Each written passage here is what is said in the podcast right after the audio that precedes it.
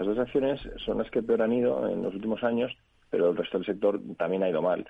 Mm, hasta que no haya una mayor certeza sobre cuándo van a empezar los recortes de tipos, eh, estas empresas renovables tan endeudadas eh, que, se han endeudado para lograr sus grandes crecimientos eh, prometidos, mm, pues van a seguir sufriendo.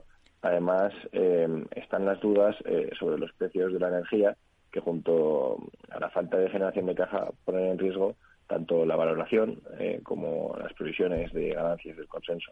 Hmm. Nosotros estamos menos positivos que hace meses en estas empresas, pero creemos que a los precios actuales ofrecen una buena oportunidad para una inversión a medio